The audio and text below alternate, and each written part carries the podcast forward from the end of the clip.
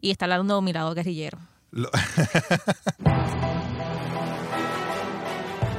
Bienvenidos al podcast de Guapa Dos Deportes.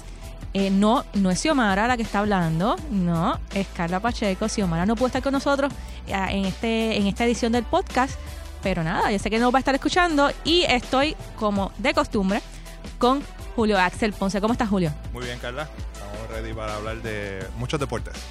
Exacto, pero bueno, lo más caliente ahora mismo es el béisbol de Grandes Ligas, que está empezando, y la NBA, que está en su etapa culminante. Estamos, estamos ya próximos a la postemporada. Así mismo es. Hay que empezar de hablar de, bueno, de lo que, lo que, lo que pasó este fin de semana y el fenómeno de la- las grandes ligas, Shohei Otani. Otani 2-0, eh, una efectividad de 2.08 en esas dos salidas que ha tenido hasta el momento, tres entradas y ha, acumulado 18 ponches. Y encima de eso, tiene un, pro- un promedio de 389, tiene tres honrones y tiene tres carreras impulsadas. Esto es una ridiculez. O sea, esto no se ve desde el 1919. Y la cuestión es que todo lo que todo el mundo, todo el mundo hablaba maravillas de él cuando estaba en Japón. eh, recordemos, los equipos se lo peleaban por, por tenerlo, por ser la opción que les, que les cogiera para, para estar en grandes ligas. Están enamorándolo. Eh, en está- sí, no, todo, todo, el mundo le, todo el mundo le tiró. Él, optó por los angelinos eh, de Los Ángeles. Y de momento, en sprint training, como que el mito se había caído. eh, tuvo un sprint training pésimo, pésimo, pésimo.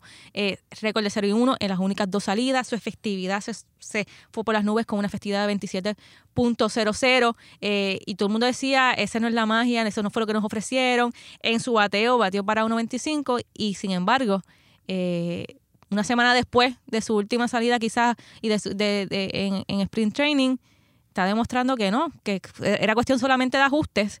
Y una cosa que, que a mí me gustaría preguntarle a, a, Machete- a Martín Machete Maldonado, que es ese catcher que ha estado en esas, do- en esas dos salidas de esta temporada de, de, de Otani, es que, que, que se estaban diciendo, que se dijo, cómo, cómo lograron hacer clic, cómo fue ese ajuste. Que, o sea, ¿qué fue, lo, ¿Qué fue lo que hizo, no? Para, para entonces caer en tiempo y salir, tener esta temporada, este, este inicio de temporada tan y tan brutal. Para mí, Shohei Otani es ese nene que en el recreo, que dice, "Acho, yo no juego, no, yo no, yo no puedo bichar, yo no, yo no bateo.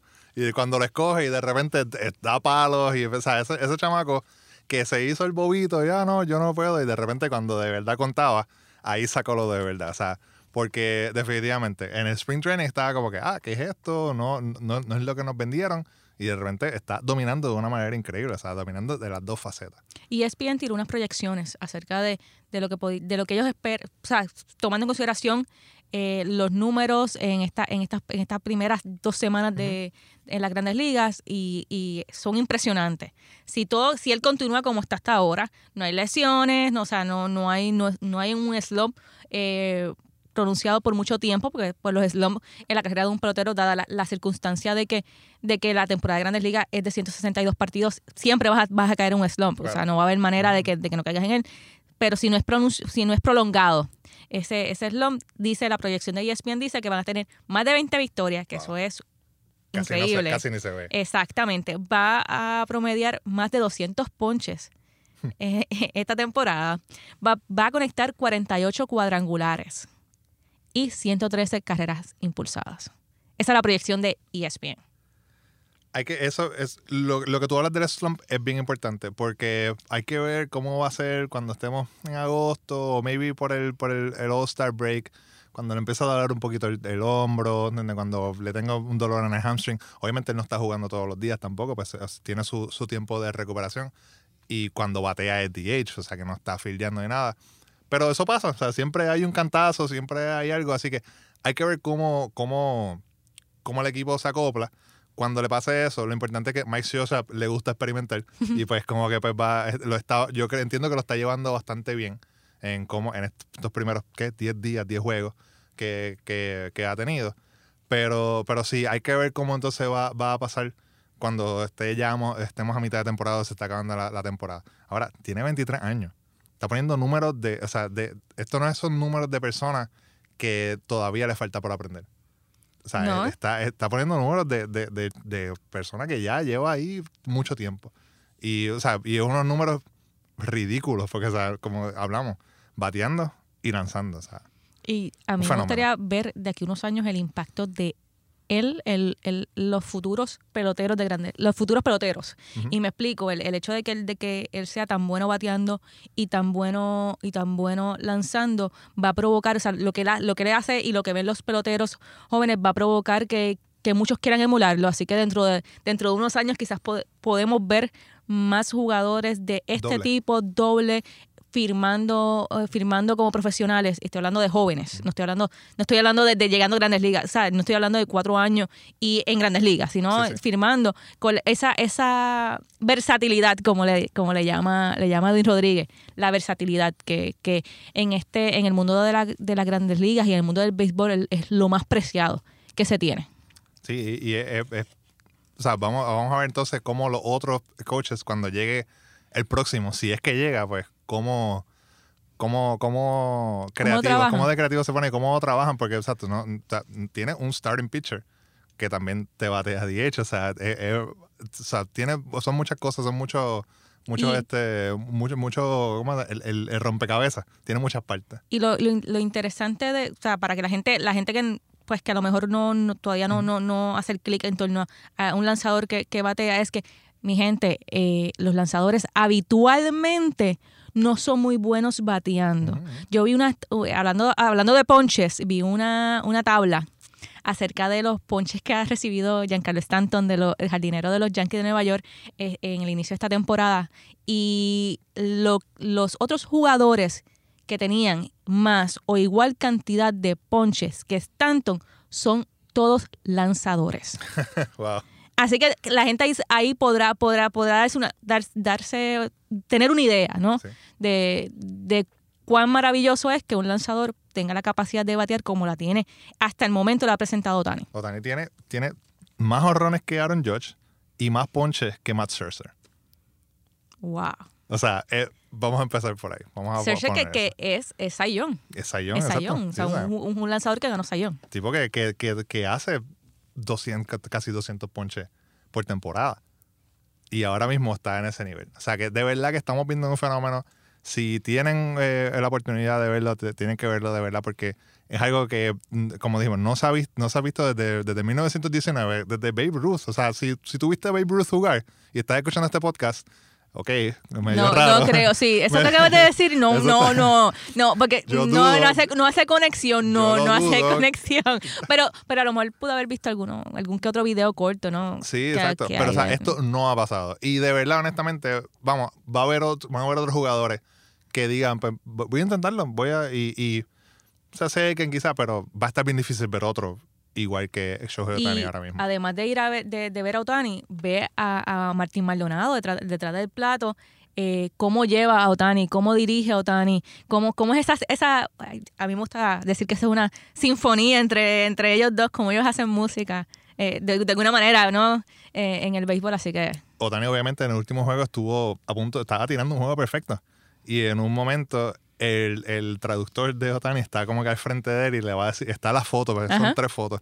Y está como que diciendo algo y se va Martín Maldonado con la mano arriba, como que, mira, ch, dale, vete para allá, no le hables. O sea, nosotros sabemos que, que no quieren que le hablen a los, a los pitchers mientras están lanzando un no-hitter o un, un juego perfecto.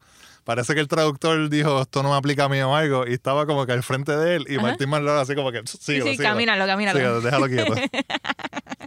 Y sí, dejemos un lado el, el- el tema de, de Otani y pasemos ahora a un incidente que ocurrió con uno de los nuestros, nuestro capitán, Yadier Molina, en un juego entre los Cardenales y los Diamondbacks de Arizona, eh, donde pues Yadier estaba haciendo su trabajo, estaba haciendo, estaba haciendo lo, lo, lo que él sabe hacer, que es guiar al lanzador por la, por la manera correcta, eh, hacer el framing o enmascarar los lanzamientos que están fuera de la, de la zona de strike. La esquinita. De la esquinita, sí, aqu- aqu- aquellos que están, que están en la zona peligrosa, que es, que es coqueteando con ser, con ser bola, ¿no? Y pues el dirigente de los Diamondbacks, Torido Lobulo, eh, no le gustó, fue a pelear un conteo con el árbitro y de momento eh, utilizó palabras que no quiero repetir y que, Sí, no. hace, y que hacen alusión a la madre de, de Yadir Molina en la discusión.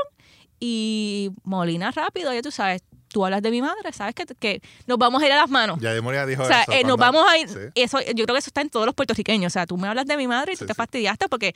O Si sea, dices esa si palabra, dices esa palabra, es nos vamos a ir a las manos, punto. O sea, porque no hay nada más grande que la madre de, la madre de uno, ¿no? Y la cuestión es que la, la, la cosa subió de tono. Después del juego, después de, de de que se- se- en, en la discusión se vacían las bancas, eh, nada, la cuestión es que todo se calma. Y después del partido, entonces Lobulo pide disculpas y dice que sí se- que se excedió a la hora de utilizar, a la hora de, de expresar su punto de vista y que utilizó mal la palabra, qué bueno que se retractó. Y Yadier Molina pues hizo, hizo su, su, su, su explicación de por qué se molestó y es válida, ¿no? Él no quiso, el, el Lobulo no quiso decir qué fue lo que dijo, pero Jair No. Molina, eh, sin censura, dijo, él me dijo esto, y cuando tú me dices eso, pues tú tienes que estar ready para pelear. Y él tiene que saber que, o sea, Lobulo lleva también bastante tiempo en, las- en la- en las grandes ligas para saber que hay, hay, hay cositas que a los latinos, ¿verdad? Lo- lo- lo- los enciende un poquito más que, que a los otros jugadores y que son cosas que, que quizás pues tú, americano, americano o algo así, pues maybe te lo, lo puedes decir y todo está bien, pero a los latinos pues es como que O es un que- poquito Que diferente. tú crees que eso, a lo mejor fue una táctica para sacar de quicio a Molina, le metiera un. se fueran a las manos y fuera expulsado. Tú, o sea, puede, puede, puede ser una táctica. Puede ser, una, puede ser una táctica también de, de- de que se moleste así. Igual, los Diamondbacks ganaron la serie. O sea, y, este, y tienen un récord tremendo. Pero sí puede ser una, una manera de, de- de- de tratar de sacarlo de concentración del juego. Quizás él no pensaba, maybe le voy a decir esto para que se enfogone y haga un show y se salga del juego. Y, pero no esperaba que Jair Molina iba, iba a, a reaccionar así. Pero los que hemos visto a Jair Molina sabemos cómo es el capitán, el marciano, y él, él no se aguanta. Sea, No, es que, es que, anyway, cuando a ti te insultan a tu madre, tú Claro. no, o sea, cuando tú no te vas, tú no te vas a aguantar, tú vas a salir y tú, tú vas a, vas a defender eh, su integridad, su honor, o sea, es una palabra que no debía haber usado y que no se debe usar. Y yo, yo hubiese, si hubiese ido las manos, yo no hubiese dicho contra que, ¿me entiendes? Que lamentar. No. Sí, sí, no, sí. porque yo creo que la razón era más que suficiente. Y está hablando de mi lado guerrillero. Lo- el lado de que pelea, que sí, corta cara. sí. bueno, no tanto cortar cara, pero mi lado, o sea, mi lado, ese lado violento, ¿no? Este, que, que, que habita en mí. Pero- Los Cardenales no, ellos están dic- no han recibido hasta ahora, no han recibido ni nada de, de las grandes ligas de MLB, no le han dicho nada. Ellos esperan de que sí, eh, Jair Molina tenga algún tipo de algún tipo de regaño, pero no están esperando expulsión. Así que No, quizás, quizás eh, la, la suspensión pueda ser para, para el dirigente. para la porque fue el que provocó, fue el que usó la palabra que no debió, no debió haber usado. Y yo creo que, que el que estaba, el que se veía bien airado era, era él. Quizá una multa no más probable. Una multa, exacto, pero, pero no creo que vaya, que vaya a ser en grandes rasgos, vaya a ser algo muy o sea, gigantesco. Pero el, el, el, el issue grande aquí es el, el, el- framing, el, el enmascaramiento. que eso es o un arte que el, el que quizás antes no se, no se pasaba desapercibido y que en los, en los pasados años se ha vuelto como que lo más gr- o sea, se ha vuelto en, en algo grande no algo que tú puedes que tú puedes eh, registrar ver las estadísticas. Eh, es, es algo que, que que le da mayor valor al, al, al receptor y, y que para mí tiene igual valor que la defensa, ¿no? Eh, y hay que decirlo, Yadier, el nuestro es, según CBS Sports, eh, ellos hicieron una, una lista acerca de quiénes eran los jugadores con el mejor framing en la Grande Liga y el nuestro está con Buster Posey a la cabeza de esa lista, eh, peleándose con Buster Posey, que como todos sabemos, eh, ha sido, ha sido como que su antagonista, ¿no? En a lo largo de toda su carrera es Buster Posey y Yadier Molina. ahí, eterna pelea. eter- o sea, esa, esa eterna, no, no pelea entre ellos, pero esa eterna comparación en, en grandes ligas eh, eh, en torno a ellos dos, y, y hay que decirlo, el nuestro es uno de los mejores. Y para hablar sobre el framing y todo lo que, lo que, lo que implica el, el, el, el enmascarar los lanzamientos que están fuera de la zona de strike, vamos a tener, o tenemos, a Edward Guzmán. Así mismo es como el único que aquí que fue catcher fui yo a los 12 años en ligas menores. Tenemos a alguien que jugó tres años en la MLB para que nos cuente sobre ese arte de- del framing de los lanzamientos. Edward Guzmán, que también es gerente general de los criollos de Cagua, la Liga Invernal. Así mismo es. Tenemos a Edward Guzmán, eh, ex jugador de Grandes Ligas, ex receptor, eh, muchos lo conocen aquí en la Liga Invernal, y actual gerente general de los Criollos de Cagua, para que nos hable un poquito acerca de lo que es el arte de enmascarar los lanzamientos que están fuera de la zona de strike, el framing, como dirían los, los, estadounidenses. No quiero usar la palabra, esa palabra que a veces, a veces es despectiva, ¿no? Este, los estadounidenses. Edward, ¿cómo estás? Bien, saludos Carla, saludos a todos allá. Nada, Edward, quiero aprovechar eh, y que tú me hables un poco acerca de cuán, cuán valioso es que un receptor te, eh, tenga perfeccionado ese, ese arte de, de enmascarar los lanzamientos fuera de la zona de strike. Bueno, eso es algo que, que ahora mismo en el béisbol moderno que estamos jugando es una de las cosas más importantes que, que tiene que tener un receptor, el, eh, lo que llamamos el framing, ¿verdad? Que, es hacer picheos que están cerca de la entre bola y strike, pues que eh, tratar de que sean eh, strike y eso es una estadística que le llevan muy fuerte a, a los receptores y, y vemos que en el off-season vimos muchos receptores trabajando en el framing como como Cervelli de Pittsburgh, con el mismo eh, eh, Machete Maldonado, eh, René Rivera, que ellos están trabajando mucho en, ese framing porque es algo que, que, le está dando mucho valor a los receptores de hoy en día. ¿A qué tú, a qué tú, tú, le atribuyes el hecho de que haya habido esta, este cambio de mentalidad eh, en, en cuanto a... Bueno, eh, es todo, eh, cuando hablamos de béisbol moderno, estamos hablando de computadoras. Este, las computadoras hacen un estudio de esos receptores que, que, hacen esos picheos cerca. Yo creo que de los primeros que comenzaron a hablar de sobre framing fue de José Molina cuando estaba en Tampa.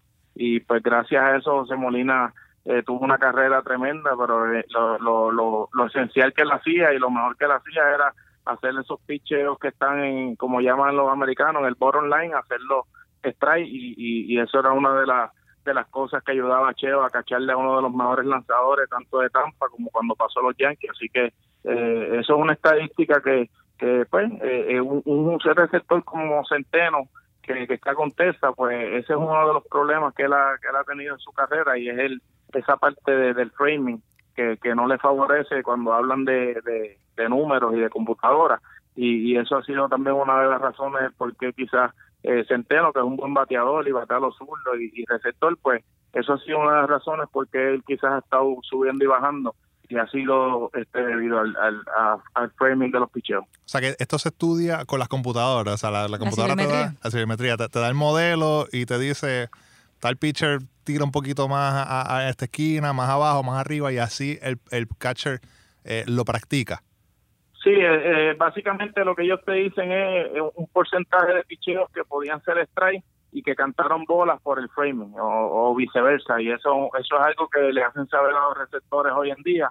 Y, pues muchos de ellos en el offseason, incluyendo a Yadiel que lo hizo mucho este offseason trabajando y él mismo subía unos videos en, en Instagram en sus redes sociales donde él trabajaba eh, el framing. Eh, hay un, instructor puertorriqueño que se llama Carlos Coste, que, también fue receptor en Liga Menor con Boston y también fue instructor para el equipo de Boston, que ahora lo hace por propia por su propia cuenta y que él trabaja con una máquina eh, y, y, está trabajando la posición de las manos, la posición del cuerpo, que vaya en dirección hacia el home play. Antes tú veías los receptores que se iban fuera del home play y todo el cuerpo estaba fuera del home play. Ahora hay una manera que usan donde el cuerpo del receptor, aunque esté en la parte afuera, la parte adentro del home plate, pues que, su parte de los hombros y la y las rodillas vayan hacia en dirección hacia el home plate para para que así darle una visión al árbitro y, pues esos pichos que están, como uno dice, entre bola y strike, pues eh, puedan recibirlo de una mejor manera. Me hablaste de, de, Carlos Coste. Eh, él, él, se encuentra en Puerto Rico trabajando trabajando todo el año, que tú sepas, o, o, o él, o él pues como muchos otros entrenadores van a Estados Unidos también a trabajar cuando está la temporada de Grandes Ligas. Sí, él lo hace en Estados Unidos y lo hace también en Puerto Rico. De hecho, este año él trabajó con, con, Maldonado, trabajó con, con René Rivera, trabajó con Cervelli, eh, el receptor de Pittsburgh, y, actualmente pues se encuentra en Orlando y, está haciendo un programa ayudando a los catchers juveniles, muchachitos de 13, 14, hasta 18 años, eh, mientras la temporada de Grandes Ligas corre, pero ya cuando se acaba la temporada de Grandes Ligas, entonces él trabaja con, con esos receptores que antes mencioné y, trabaja con una máquina donde pues este, eh, trabajando el framing, especialmente esos picheos que son bien bajitos, están entre las rodillas y, la parte de, del, del chin, de la, de la espinilla. Y, y pues trabajando eso consistentemente y a diario, trabajando en recibir, trabajando el full work para tirar la segunda, pero mayormente eh, si pueden ver sus páginas de, internet, pues lo que trabaja es, recibir. Esto es bien interesante porque, como vemos en estos últimos episodios, hemos hablado mucho de la, de la sabermetrics, ¿no? Ajá, cibermetría. Y, y el framing, o sea, un, un, catcher que, te, que ayuda a enmascarar este, ¿verdad? Y a, coger strikes que usualmente hubiesen sido bolas, pues eso obviamente ayuda al equipo. Y no solamente es bueno para, para ese catcher y, para el pitcher, pero también le da, le agrega al catcher el WAR, lo que es el Wins of Replacement. Que es, o sea, cuántas, cuántas carreras, cuántas, cuántas victorias tiene tu equipo cuando tú estás jugando versus, y obviamente pues los que tienen el war alto pues son los, bateadores grandes, pues que dan muchos, que impulsan muchas carreras, pero ese es un, un, dato, o sea, una data, perdón, que, que, ayuda a los catchers también, además de su bateo, pues, que, que sean buenos en ese framing, pues eso es lo, lo, lo, lo importante de que, de que tú lo mencionas y por eso hay que saber hacerlo, los que, los que lo saben hacer pues son tan importantes para su equipo como Molina, Posey, Zunino, todos estos, estos catchers que son se consideran los mejores. Así mismo es. Eh, Edward, hablaste de Boston y tengo que, tengo que, preguntarte acerca, eh, tomando en consideración eh, tu, tu, relación con Alex Cora, porque eres gerente general de Caguas, e-, eres muy amigo de él. Esta, esta, ¿Era de esperarse esta reacción de los Rexos en este inicio de temporada cuando tienen marca de 8 y 1 y luego de aquella derrota, primera derrota del primer juego en, contra Tampa, han ganado 8 en, en línea. ¿Era de esperarse esto, esto, esto de los Red Sox? Bueno, eh, el, plan de Alex siempre desde un principio que lo nombraron dirigente era trabajar eh, lo que era el picheo, lo que lo que es la defensa, que, que son cosas fundamentales que, que los equipos exitosos hacen de buena manera. Y, y eso es básicamente lo que él tenía en, su enfoque, era eh, mantener una defensa buena y que, y que, los, y que los lanzadores sobre todo eh, eh, trabajaran arriba del conteo y que siempre eh, tengan a los bateadores, como uno dice, eh, atrás en el conteo y pues eso es algo que él llevaba en mente desde antes de los entrenamientos y, y, y, al parecer pues en, este, en lo temprano que va la temporada le ha dado un, un, buen resultado el, que los lanzadores, eh, si vemos la efectividad de los iniciadores, son iniciadores que que aún comenzando la temporada han, han lanzado hasta tarde en el juego, seis, siete entradas, porque se han mantenido tirando strike y llevan un conteo de pichos bajo ya en la quinta entrada sexta. Y eso es la clave y eso fue algo que siempre eh, quiso llevar la parte de que es un buen comunicador y, yo sé que, que también la confianza que esos muchachos tienen dentro del clubhouse es diferente a la que tenían en años anteriores, independientemente que fue un equipo que ganó la, la, división, pero eh, eh, siempre que el ambiente en el clubhouse es un ambiente eh, que a uno le guste como jugador, pues uno va a jugar mejor y, yo creo que, que, eso es otra parte que, que, no se ve en el terreno, que yo estoy seguro que, el equipo de Boston la está pasando bien y estoy seguro que, que ninguno de sus jugadores tiene presión de, de tener una buena temporada porque simplemente Alex lo que le pide es que sean ellos y que, y que salgan a disfrutar del juego y cuando tú tienes habilidad eh, como la tiene ese equipo de Boston y sales a disfrutar del juego pues se le va a hacer más fácil eh, poder obtener victoria. Eso fue uno de hasta después de los primeros eh, juegos, fue una de las cosas que, que recibió mucha crítica a Alex Cora, el, el, manejo de su bullpen. Y había gente diciendo, ah, no, no, pero bueno, vamos, si uno se pone a buscar, cada fanático, ningún, ningún manager sabe manejar el, bullpen, según los fanáticos. Siempre hay algo que, que, que, va a criticar, pero fue una de las cosas que, que se le criticó, pero eh, tenemos que lo está haciendo bastante bien. Sí, no, es que sí. Sí, no, eh, eh, tiene razón eso. Este, también este, mucha gente pues habla de que pues, que le ha ganado a Tampa, que le ha ganado a Miami, que pero como quiera son jugadores de grandes ligas, que no tienen el nombre que tengan otros equipos, pero cuando tú estás en grandes ligas, tú eres un jugador de grandes ligas y eso no es una excusa eh, válida para mucha gente que dice que pues que le han ganado esos equipos, porque si vemos el equipo de Tampa tiene un track record de, los últimos 8 o 10 años que le juega muy bien a Boston, que le juega muy bien a los Yankees y, y es un equipo que siempre eh, eh, ha dado la pelea, así que eh, si venimos a ver, pues hay que darle crédito a que, a que el equipo comenzó de esa manera y pues eh, gracias a Dios que no están en mi liga, ¿verdad? Porque yo soy de los Cubs, pero sí me gustaría este, que los Cubs y Boston se enfrentaran a una serie mundial. Los Cubs, háblame, háblame de los Cubs, háblame de, de, de, lo, que, lo, que, lo que han presentado esta, esta, para esta temporada y el hecho de que, de que algunas piezas que para algunos parecían irreemplazables, pues eh, fueron reemplazadas porque o sea, decidieron no contratarlas para, para, esta temporada. Y estoy hablando por un ejemplo, Jay Carrieta, ¿no? que terminó en otro, en otro equipo. Hablamos un poco acerca de, de, cómo tú ves al equipo para esta temporada. Bueno, un equipo balanceado, un equipo que tiene profundidad en, los iniciadores. Yo entiendo que, que eh, añadir a Shawwood eh, como un quinto abridor eh, fue quedó en los primeros tres en efectividad este, fuera de, de Field donde él donde él lanzaba que es un lanzador que es quinto en el abridor que puede ser tercero en cualquier otra rotación eh, añadir a Yudarvis que, que, es un número uno en cualquier equipo y tenerlo como un número dos un número tres con nosotros así que la profundidad en los iniciadores está muy buena el bullpen se reforzó bastante eh, tenemos un, un eh, eh que, que el primer año que va a ser closer, pero el año pasado tuvo una excelente actuación con el equipo de los Dodgers y, creemos que va a ser un buen trabajo.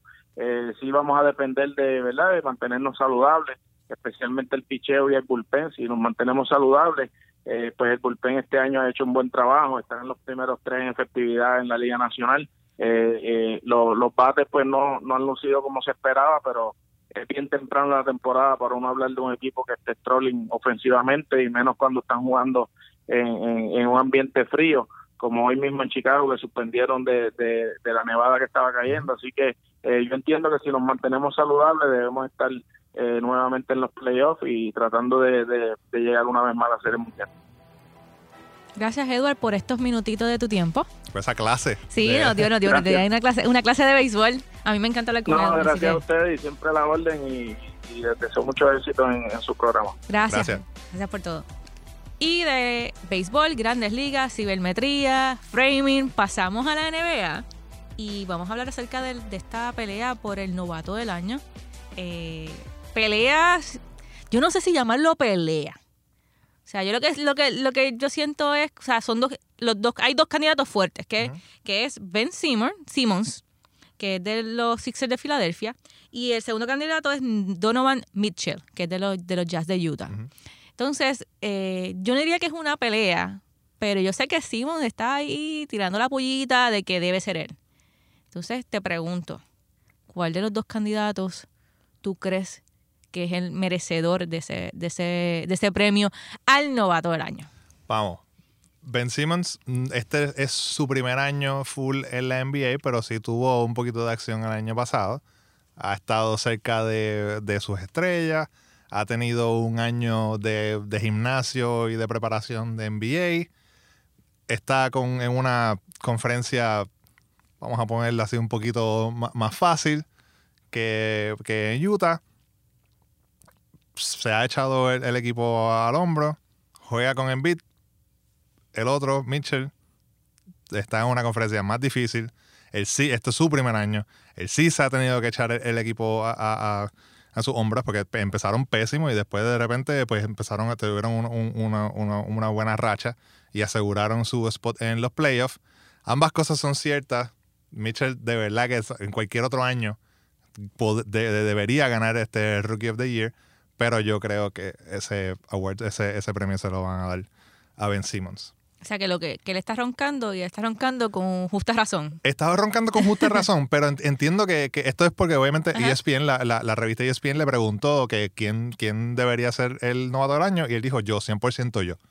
Y claro, o sea, otro va a decir, va a decir otra. Pero él dijo como que no, yo punto y se acabó. Entonces Mitchell en su Twitter tiró un GIF como que el, el, el, el, chamaco que está como que, ok, está diciendo como, pues, cool, sí, tú tienes los números pero tampoco es como que, como que decir, o sea, ignorar a, los otros rookies que también están teniendo tremendo años.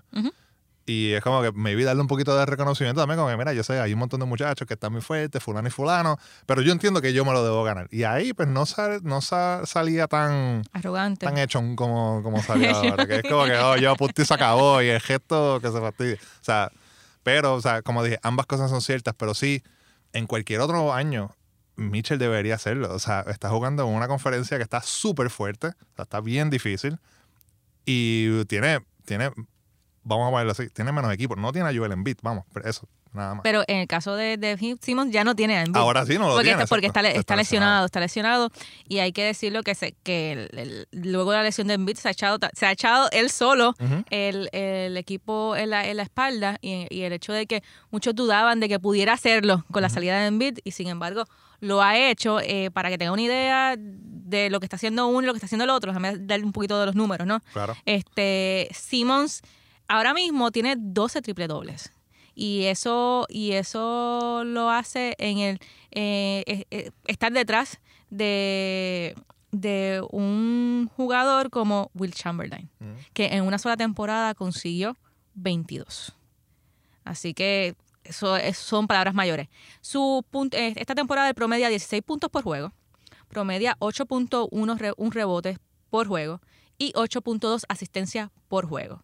En, en la racha que se encuentra los Sixers ahora mismo de 14 eh, victorias consecutivas, él ha promediado 14.7 puntos por juego, 10.1 rebotes por juego y 10.9 asistencia por juego. O sea, está matando. Está matando, exacto, está, Está ma- está, matando. está matando. En el caso de, en el caso de Mitchell, para que tengan una idea y comparen, Ujú. eh, lo que está promediando en la temporada, en la temporada es 20.5 20.5 puntos por juego, 3.7 rebotes por juego y 3.7 asistencia por juego. Y te pregunto, ¿tú crees que yo sé que las comparaciones son malas? Sí.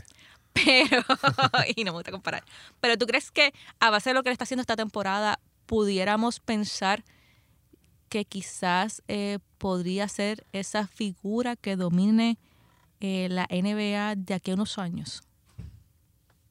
O, o me estoy yendo muy over. Va a estar entre. Entiendo que debe estar entre los primeros. Los mejores 10 jugadores. Vamos. Ok. O sea, no sé si va a llegar a dominar la liga a un, a un nivel que, que lo ha hecho LeBron James, que lo ha hecho Steph Curry, que lo ha hecho, eh, que lo está haciendo James Harden ahora mismo. Pero puede que, puede que sí, puede que me equivoque, pero entiendo que sí va a estar entre los mejores. Vamos, a ponerle mejores cinco. Porque de verdad que un talento, un talento excelente, el muchacho tiene, de verdad que tiene mucho talento, es pieza clave en su equipo y un equipo que de verdad lo necesitaba. O sea, no tenían este récord del- del 2001, que fue cuando llegaron a, a, a, las finales. Filadelfia va a seguir, estos los 76 van a seguir ganando, los vamos a ver mucho más, le van a dar la batalla a, los Cleveland, a los que sea de que, que, que está jugando fuerte en la, en, en la conferencia de- del Este, pero igual, es una conferencia que es mucho más fácil, por decirlo así, comparada con el Oeste. En en estos últimos años siempre, siempre, ha, si- siempre ha sido así. Así que va a tener un poquito más fácil eh, llegar a, los playoffs, pero como quiera, eso no le quita de que va a ser un jugado- uno de los jugadores que más domine en la, en la liga. Así que Hace falta Xiomara para, para que sí, nos para su- debate, su- para que debata, sí. pues, es la, la, La dura en la el, experta en la NBA. en la NBA. y no habíamos hablado de NBA en el podcast hasta... Bueno, sí, habíamos hablado un poquito antes de los primeros episodios, pero hoy que hablamos, pues no. Así que Xiomara nos hace falta. Sí. Necesitaba. Necesitamos ese debate y tu... tu tu eh, eh, opinión, opinión, ¿no? opinión experta. Opinión experta acerca de, de esta, de esta, de esta, esta votación. Eh, yo creo que está roncando. Está roncando con justa razón, pero, pero la roncadera siempre cae mal. ¿Y tú crees que, que domine? Que sea uno de los jugadores que domine. Pues mira, vuelvo y repito, no lo he visto jugar porque lo mío, a mí lo que me, lo que me pasa por, por las venas es béisbol, lo que, lo que me corre, corre las venas es béisbol. Pero sí, sí, si logra mantenerse si, con estos números, no tan solo con mantenerse con estos números es libre de lesiones, o sea, mantenerse saludable. Claro. Eh, yo creo que, que pudiéramos estar viendo a alguien, como tú dices, que esté entre los mejores 10, pero yo no sé hasta qué punto, yo creo que todavía es muy temprano para decir si, se, si va a estar al alcance de un LeBron James, ¿no? Este, o cualquier otro jugador que esté, Stephen Curry, cualquier otro jugador, cualquier, cualquiera de los jugadores que ahora mismo está dominando eh, la NBA. O sea, yo creo que deberíamos esperar un poquito más. Pero un par, par de temporadas más para, para ver si, si domina o no domina. Lo que sí se puede decir es que está haciendo, está, está entrando con pie firme, ¿no? O sea, está, está, está pisando fuerte. Hay que ver si the hype is real, como dicen en Estados Unidos. Yo creo que lo ha, lo ha demostrado ya. Por lo Sí, menos no, eh, oye, ha sido consistente, ha, si- ha sido consistente Claro. toda, toda la temporada. o sea, tiene que seguir temporada claro, tiene te- temporada. temporadas y tiene que prepararse y yo creo que, que, que debería hablar con LeBron acerca de, de cómo prepararse en el off-season. A LeBron le encanta. A LeBron es como que si... si a LeBron si lo deja se lleva a todo el mundo que le gusta. No, claro. Pero, o sea, le encantaría, estoy seguro que le encantaría jugar con él. No, pero, pero debería, debería hablar con él. a- pa- co- Y estoy hablando la preparación, Ah, la o sea, la preparación, sí, sí. En, el, en el off-season, porque la realidad es que Le- LeBron, eh, más, allá, cosa, más allá de las comparaciones de Michael Jordan, LeBron, quién es mejor, quién es esto, lo otro, tenemos que, tenemos que hablar- vamos a hablar de preparación. Y, y en este momento, uno de los mejores baloncelistas que se prepara en la temporada, en la temporada muerta y se prepara. eh, eh, durante la temporada porque él no deja de, de entrenar. Él se llama LeBron James. No tan solo el, entre- eh, es el entrenamiento, sino también es la alimentación y el mantener un, o sea, una, un balance ¿no? entre, entre todo, todo lo que hace. He eh, leído que él gasta más de 6 millones de dólares al año en su cuerpo solamente. O sea, en, en cuestión de nutrición y, y- y prepararse y training y toda esta cosa. O sea, de verdad que yo no creo que haya, no, no sé si, pero o sea, tiene que ser de los atletas overall, de todos los atletas, que mejor se prepara. Si no es el que mejor se prepara, es tiene uno de los ser- que mejor. Tiene uno, uno de los mejores, porque de verdad que, o sea, lo estamos viendo ahora mismo, tienes 35 años, o sea, tienes, está en, su, en su temporada número 15 y los números que está poniendo, o sea, es, es- es una cosa una cosa increíble, de verdad. Ah, si quiere, pues, a lo mejor le puede dar un par de consejos de cómo, de cómo entrenar y cómo tener, tener una carrera de larga duración, ¿no? Y que juegue hasta los 44 como Ichiro. Ichiro. Bueno, hasta aquí nos trajo el barco en este, esta entrega del podcast de Guapa 2 Deportes. Recuerden que nos pueden buscar en las redes sociales, eh, en, el, en el Twitter, eh, Facebook, eh, Insta- Instagram estamos por Guapa, Guapa TV, Guapa TV, Guapa TV. exacto. Pero nos pueden buscar en todas las redes sociales y pues hablar y decirnos qué opinan. Claro, también se pueden suscribir al podcast, nos buscan en Apple Podcast, Google Play Music, Spotify o en cualquier aplicación que usted escuche sus podcasts. Nos deja review, nos deja las cinco estrellas, nos dice que le gusta, nos dice que no le gusta. Y como tú dijiste, las redes sociales, agrega su comentario, usted se une a la conversación de nosotros y seguimos, y hablamos, y comentamos, y debatimos. Y eso es así. Hasta aquí nos trajo el barco. Hasta la próxima.